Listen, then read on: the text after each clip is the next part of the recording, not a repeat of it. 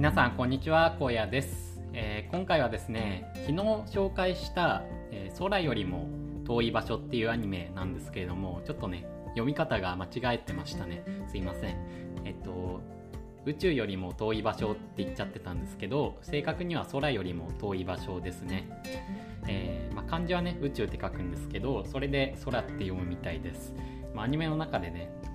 なんかその読む場所その本が出てくるんですけどそれがねあの空よりも遠い場所っていう風に発音していてあこれ空と読むのかってそこで初めて気づいたんですよね。であの昨日ねレターをねあのありがたいことに嬉しいことにいただきましてでそこにもねあのルビーが振ってありまして本当にありがたいことだなって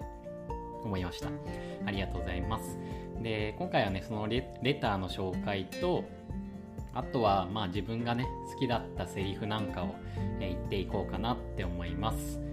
でレッターを読んでいきます。ちょっとお名前は分からなかったんですけれどもえー、はじめまして。私はこのアニメの大ファンで、えー、荒野さんとは逆でこのアニメのタイトルでずっと検索していて植松さん植松さんの、えー、ブログにたどり着き植松さんを知りました。私も2話のあのシーン大好きです。植松智さんの動画も大好きです。植松植松さんのブログでの、えー、空よりも遠い場所の解釈は他のアニメファンの方があまりしてない解釈の仕方でなるほどと思いました、えー、確かにその通りだと思いました、うん、っていうレターでした。えっ、ー、とですね、まあ、僕もねすごく見終わった後に改めてね植松さんのブログを見直したんですけれどもあそこを切り取るんだってちょっとねあのなんか普通の人はそこを注目あんまりしないのかなっていうところをあの切り取られていてでも確かになるほどなって思うんですよね。うん、なんか植松さんらしいなというか、うん、そういう解釈の仕方っていうのもすごく好きでした。えー、っとそれでですね僕がまあ、全部ね見終わったんですよね一気にダーって見たんですけど、えー、その中で、まあ、好きだったセリフっていうのが、まあ、いくつかありましてまあ一番ね好きなのはうーんやっぱり最初のやつですかね。昨日ご紹介した「えー、うんただ楽しいな」ってうんなんかね動いてる。私の青春動いてる気がする。そうこういうのだ。何かが起きそうで何かが起こせそう。何かが起こせそうで毎日見ている景色が目まぐるしく変わっていってっていうセリフですね、うん、こちらが一番好きかなって感じました。でえっとあとはですねまその南極に行きたいって思ってた、えー、子がいるんですけど、えー、その子が言ってたセリフですね、えー、言いたい人には言わせておけばいい。今に見てろって熱くなれるからそっちの方が絶対いいっていうセリフがあるんですよね。うん。まあなんか周りの人にやっぱり南極なんて行けねえだろうみたいな風に言われるんですよね。バカにされるんですけど、えー、うん、なんかそっちの方が熱くなれるからいいんだみたいな。で、行ったらそのバカ野郎みたいな。うん、言ってやるんだみたいな風に言ってたんですけど、まあ時にはね、そういったまあ、罵声というか、周りからの悪口もそういったエネルギーに変えていければ、あのー、ね、すごく自分のパワーになっていくのかなっていうふうに、うん、思いますね。いいセリフだなっていうふうに感じました。で、あとは、あのー、まあ、ひなたっていう女の子がいるんですけど、その子が、あのー、高校かな高校かなんかで、その陸上部を辞めたんですよね。中学だったかなちょっと忘れたんですけど確か高校だったと思うんですけど陸上部を辞めてあ中学だったかな。それであのー、まあその時にねなんか同級生かなんかにあのー、なんでしょう。まあ表ではいいことを言ってるのに裏ではねあのなんか自分のことを悪く言ってたみたいな感じだったんですよね。でその子があのまあ南極ねひなたちゃんも行ったのでまあ近づいてきたわけですよね。うん、でもひなたちゃんはそのまあ今更なんだよみたいな。いい面すんだよみたいな感じだったんですよ。でもまあなんか直接は言いづらいじゃないですか、うん、なのでひなたちゃんは言わなかったんですけどその南極が好きな子っていうのがあのそのその何でしょう。メンバー3人に対してあの言った言葉っていうのがあって、えー、私はひなたと違って性格悪いからはっきり言う。あなたたちはそのままモヤモヤした気持ちを引きずって生きていきなよ。人を傷つけて苦しめたんだよ。そのくらい抱えて生きていきなよ。それが人を傷つけた代償だよ。私の友達を傷つけた代償だよ。今更何よざけんなよ。っていうセリフがありまして。まあもうちょっとね感情的に言ってるんですけどうんなんかうんなんかこういう風に自分の気持ちをストレートに伝えるっていうのうんなんかすごいうんなんかいいなっていう風に思いました。まあここでね別に言わないとかその距離を離すっていう手段もあるはずなんですよ。まあけど、まあ、性格的にっていうのもありますけど友達のために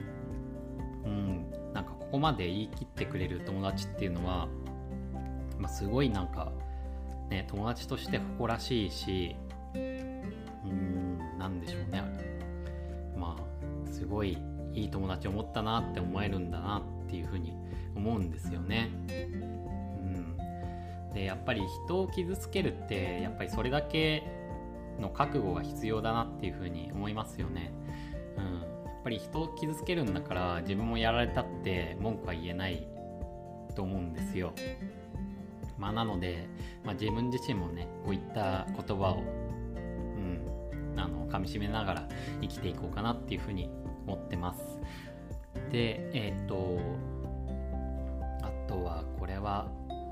チームのリーダーの人かな？があの南極行くチームのリーダーの人が言ったセリフなんですけど、えー、結局人なんて思い込みでしか行動できない。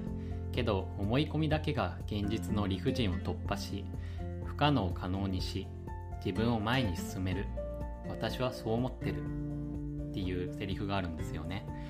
うんこれもなんかすごいいい言葉ですよね。僕2番目に好きかな。うん。やっぱりまあ現実って理不尽なこともいっぱいあるじゃないですか。でもうんそれを突破していけるのってやっぱり希望を持ってあの自分はできるんだっていう思いとかこれをやりたいっていう思いだと思うんですよね。うん、現実は厳しいから、まあ、自分なんてって思っちゃうとやっぱりそこで終わっちゃうじゃないですか、うん、やっぱり空とかねもう飛ぶことだって結構普通だったら諦めると思うんですけどライト兄弟とか頑張ってあの飛行機とかねできたわけですよね。宇宙とかも普通だったらねもう諦めちゃうようなことじゃないですか。でも諦めなかった人がいるからそうやって宇宙とかも行けるようになってとかあのねスマホとかも電波なんてよくわかんないですよね。昔の人から考えたら。もう今の自分たちもねどうやってつながってるのかって全然わかんないですけどでもねあのできるって思い込んだ人がいたからこういうのができてるわけですよね、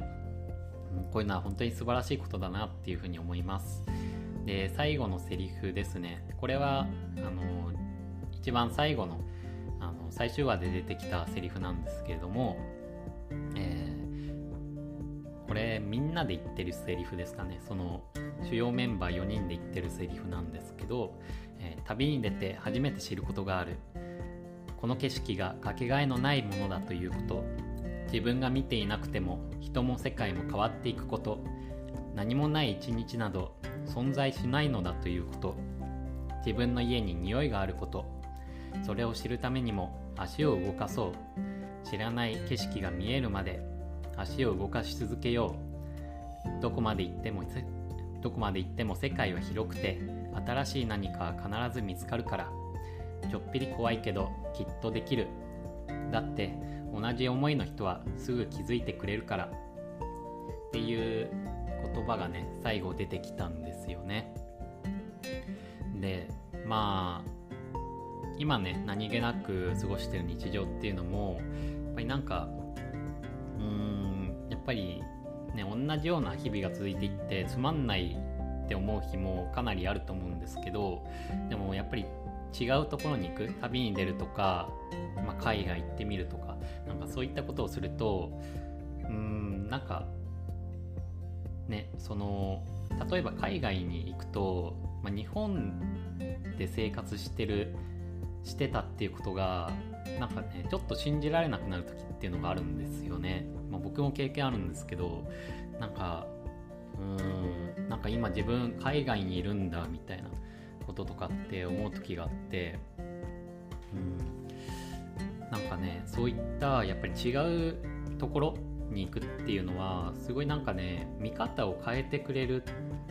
ものだと思うんですよね。で普通の日常っていうのもうんなんでしょうちゃんとした一日なんだなっていうのを改めて認識させてくれるものだと思うんですよね。でこれは旅に限らず何でしょうね、普通の、まあ、仕事とかその趣味とかの挑戦とかもそうだと思うんですよねやっぱり今からでは想像できないところに行くっていうのはなんか振り返った時にあなんか自分頑張ってきたんだなとかなんかあの一日も大切だったんだなとかなんかそういうことを感じるようになると思うんですよね。うん、なのでなんかそういったことを感じるような言葉でいい言葉だなって思いました。うん、まあということで、まあ、あんまりねうまく読めなかったんですけどまあ是非ね気になった方とかはあの Amazon プライムとかで見れると思うので、ぜひね、見てみてください。ということで、ありがとうございました。